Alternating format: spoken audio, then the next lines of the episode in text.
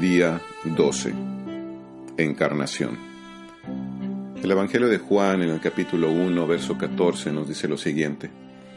Y el Verbo se hizo carne y habitó entre nosotros, lleno de gracia y de verdad, y vimos su gloria, gloria como del unigénito del Padre. Para que pudiera existir el milagro de la resurrección, que es el tema que nos ocupa en este devocional titulado Resurgir, primero tuvo que ocurrir la dolorosa realidad de la muerte de Jesús, el Hijo de Dios. Tal vez esto no es ninguna noticia para la mayoría de nosotros, pero considero que debería serlo. ¿Por qué razón? Por la simple razón de que si Jesucristo no se hubiera encarnado, o sea, se hubiera hecho hombre, entonces no hubiera existido tal revolución de fe en este mundo. Si Jesús nunca se hubiera hecho hombre, es probable que lo reverenciaríamos y lo adoraríamos porque aceptaríamos la realidad de su divinidad y su poder eterno, pero sería muy difícil amarlo y tal vez hasta dar la vida por él.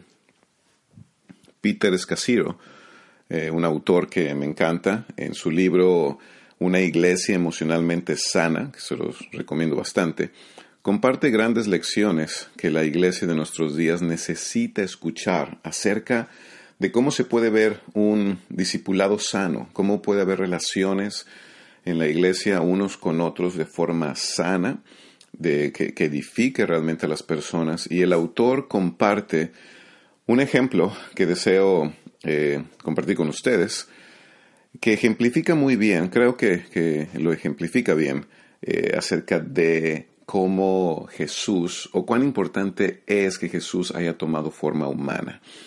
Este ejemplo, si después lo quieres leer, está en la página 190 de este libro, Una iglesia emocionalmente sana, y el relato dice así. Se cuenta una maravillosa historia sobre una niña de cuatro años que una noche despertó asustada convencida de que en las tinieblas que le rodeaban había toda clase de fantasmas y monstruos. Sola corrió a la habitación de sus padres. Su madre la calmó y tomándola por la mano la llevó de regreso a su propio cuarto, donde encendió una luz y tranquilizó a la niña con esas palabras. No necesitas tener miedo. No estás sola aquí. Dios está en la habitación. La niña replicó, Sé que Dios está aquí, pero necesito a alguien en este cuarto que tenga un poco de piel. Esta historia representa una enorme verdad.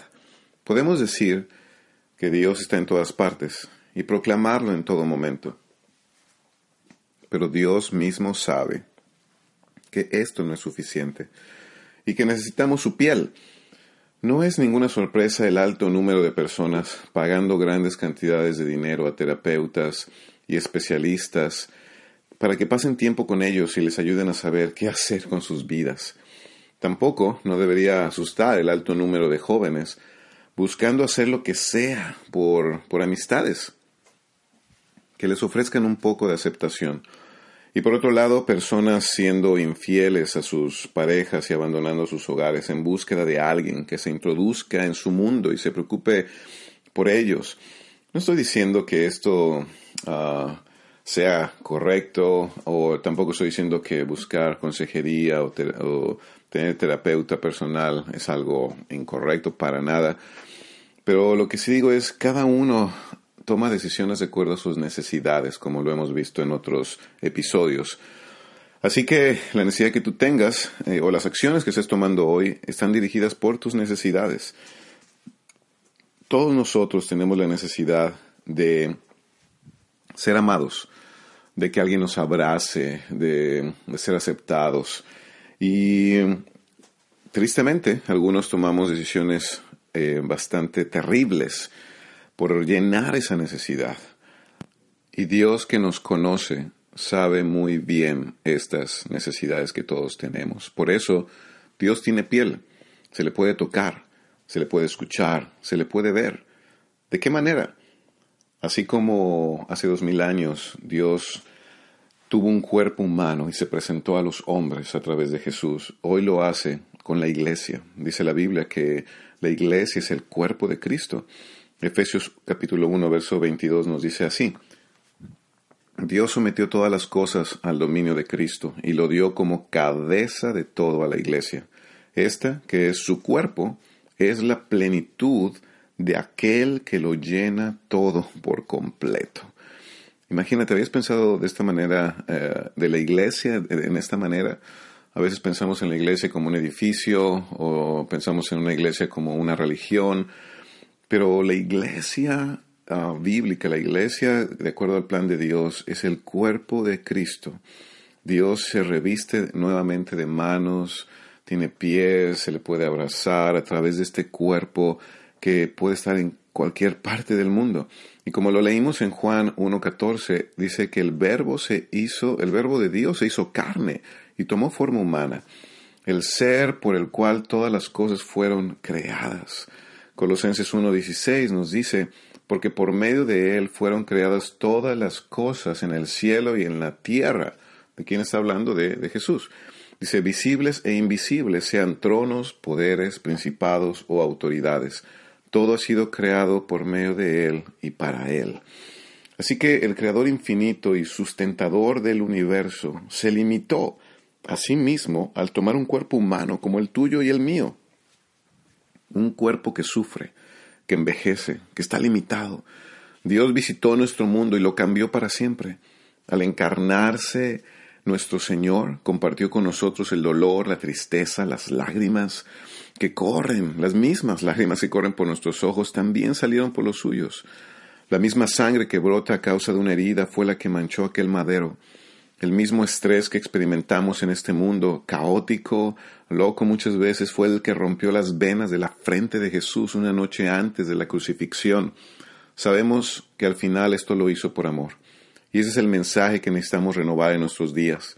Considero que actualmente se hace difícil distinguir entre amar a la gente por lo que ellas son a utilizarlas. Muchas veces aprendemos más a utilizar a las personas para nuestra causa o para obtener algo de ellas. ¿Qué tal tú? ¿Qué tal tus relaciones personales? ¿Estás amando a las personas? ¿Estás entrando a su mundo para entenderlas, para comprender lo que sienten? ¿O solo quieres usarlas para que te sientas menos solo o usarlas para tus propósitos o metas personales?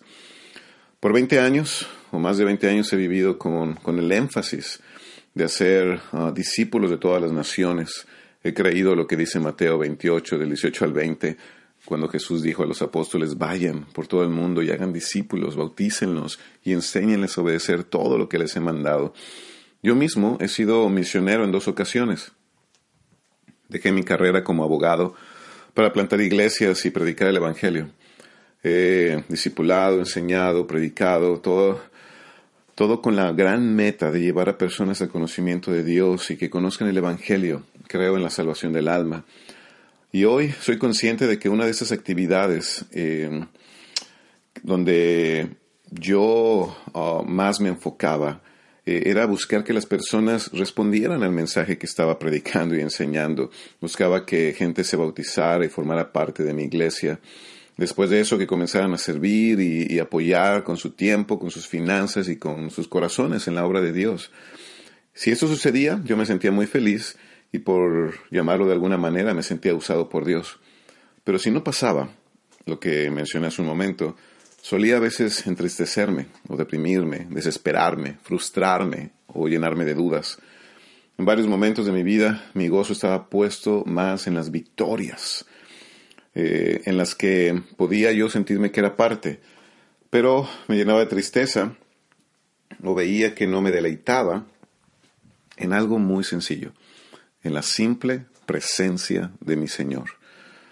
A veces no me deleitaba en la simple presencia o la compañía de otros seres creados por mi Señor, que también son creados a imagen de Dios. Y te digo esto porque es muy común mirar por ejemplo, que los programas de liderazgo están más diseñados en enseñar, instruir y reprender, pero tenemos pocos programas que nos enseñan cómo escuchar y cómo aprender de los demás.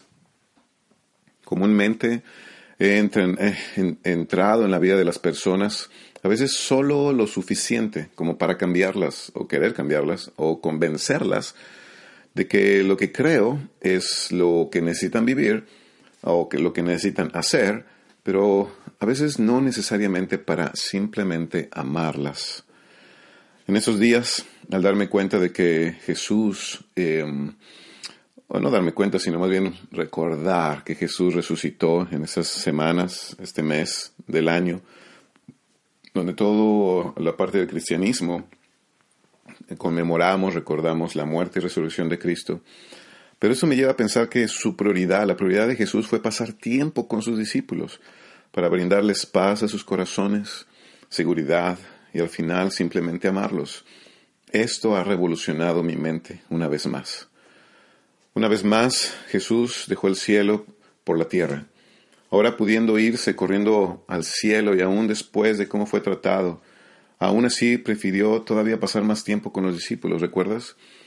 Hemos estado viendo, o estamos viendo en estos días, este, en este devocional, que hizo Jesús en los 40 días que nos, nos deja ver la Biblia desde que Jesús resucitó. Y en lugar de que Jesús, después de resucitar, inmediatamente se haya ido al cielo y comenzara a gobernar desde ahí o a simplemente recibir la gloria que merece, no.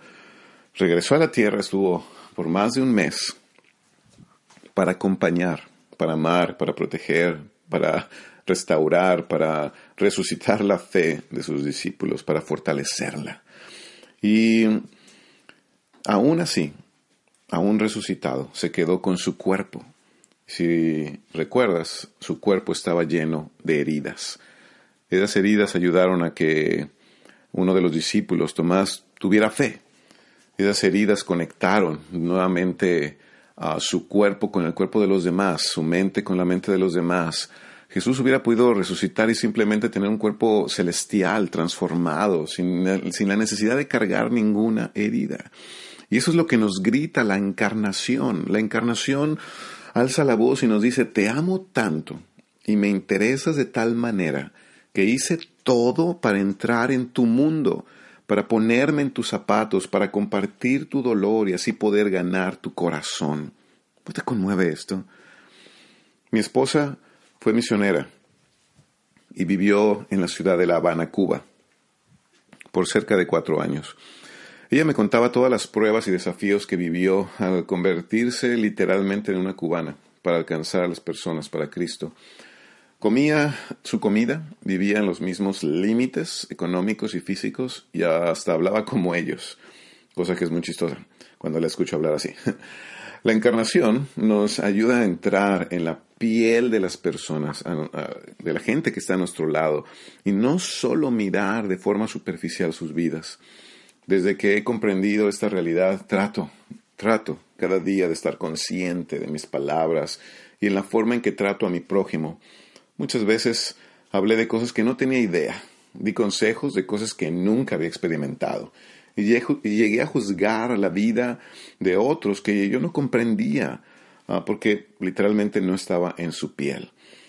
El autor del libro mencionado, o que les mencioné, Peter Escasiro, él nos da algunos principios que nos ayudan o nos ofrecen tres dinámicas para vivir una vida encarnada. Recuerda que la encarnación es la muestra más grande del amor de Dios, porque a través de la encarnación Jesús vivió, compartió, amó, abrazó, pero también murió. Y eso nos lleva a el gran milagro de la resurrección. Así que tres principios o tres dinámicas para vivir esta vida encarnada y aprender de Jesús. Primero, introdúcete en el mundo del otro. ¿Qué quiere decir esto? Aprende a escuchar y a estar realmente presente y atento. Jesús, aún después de resucitar, seguía buscando a sus amigos. ¿Qué hizo? ¿Recuerdas? Los escuchó. Estaba atento a sus emociones, a sus miedos y necesidades. Él no estaba apurado, no estaba distraído. Se daba tiempo para caminar con la gente, para comer con ellos, Veremos más adelante cómo Jesús hasta hacía el desayuno para sus discípulos, se introdujo en el mundo. Literalmente lo hizo para salvarnos y predicar, pero también de forma personal e individual. Dos, mantente fiel a ti mismo. Mantente fiel a ti mismo. Al entrar a nuestro mundo, Jesús nunca dejó de ser Dios encarnado. no se traicionó a sí mismo. No es posible guiar a las personas a nuevos sitios si cada vez que entramos al mundo de alguien, terminamos eh, siendo como ellos, que nos adaptamos a ellos. Y no necesariamente tiene que ser así. A veces nos confundimos que amar a la gente o entrar en el mundo de ellos es que tengo que comportarme como ellos, tengo que hablar como ellos, tengo que ir a los mismos lugares que ellos. Y no es necesariamente así. Mantente fiel a ti mismo, no rompas ah, tus propios valores, no los comprometas. Esto es complicado, pero se puede lograr. Jesús lo hizo. Jesús, a pesar de que estaba rodeado de prostitutas, estaba rodeado de pecadores, a cobradores de impuestos, que son los dos grupos que más resalta la escritura, tal vez porque es lo más chocante, en que Jesús, eh, cómo Jesús pasaba tiempo con ellos. Pero él fue fiel a sí mismo, no, no se contaminó, ah, no, no se enrolló en asuntos que no eran para él. Así que, primer eh, dinámica, introdúcete al mundo del otro y mantente fiel a ti mismo es la segunda. Tercero, sirve como intermediario entre dos mundos. Sirve como intermediario entre dos mundos. Cuando decidimos encarnarnos es como si quedáramos suspendidos entre dos mundos, el nuestro y el de la otra persona. El apóstol Pablo, alguien que no conoció a Cristo de carne y hueso, sino al Cristo resucitado, escribió lo siguiente en, su primera carta a los Corintios, capítulo 9, verso 20, que dice así, entre los judíos me volví judío, a fin de ganarlos a ellos. Entre los que viven bajo la ley, me volví como los que están sometidos a ella, aunque yo mismo no vivo bajo la ley, a fin de ganar a estos. Entre los que no tienen la ley, me volví como los que están sin ley, aunque no estoy libre de la ley de Dios, sino comprometido con la ley de Cristo a fin de ganar a los que están sin ley. Entre los débiles me hice débil, a fin de ganar a los débiles. Me hice todos, todo para todos, a fin de salvar a algunos por todos los medios posibles. Para el apóstol ah, Pablo era muy común encarnarse en la vida de otros, pero con el firme propósito de amarlos y llevarlos a Cristo. Hoy te invito a orar el día de hoy por comprender que si hemos resucitado con Cristo, entonces también podemos experimentar el poder de encarnarnos en otros.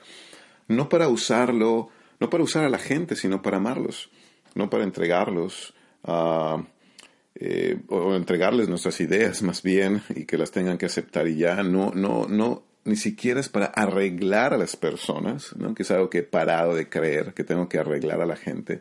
No, sino para aceptarlos, para ayudarles a que ellos descubran su propio llamado que Dios tiene para ellos. Así que el, el, que tiene el poder es Jesús. Lleva a las personas a Jesús. Él tiene el poder de sanarles, Él tiene el poder de salvarles. Tú y yo no, pero sí podemos entrar en su mundo. Así que te recuerdo estas tres ah, dinámicas para vivir una vida encarnada. Introdúcete en el mundo del otro. Mantente fiel a ti mismo y sirve como intermediario entre dos mundos.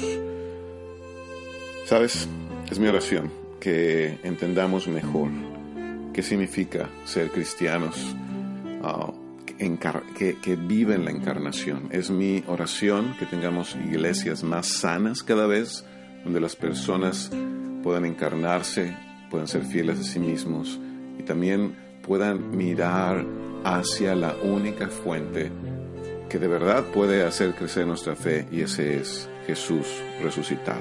Gracias por ser parte de este devocional Resurgir. Te deseo un gran día, tarde o noche en la que me estés escuchando.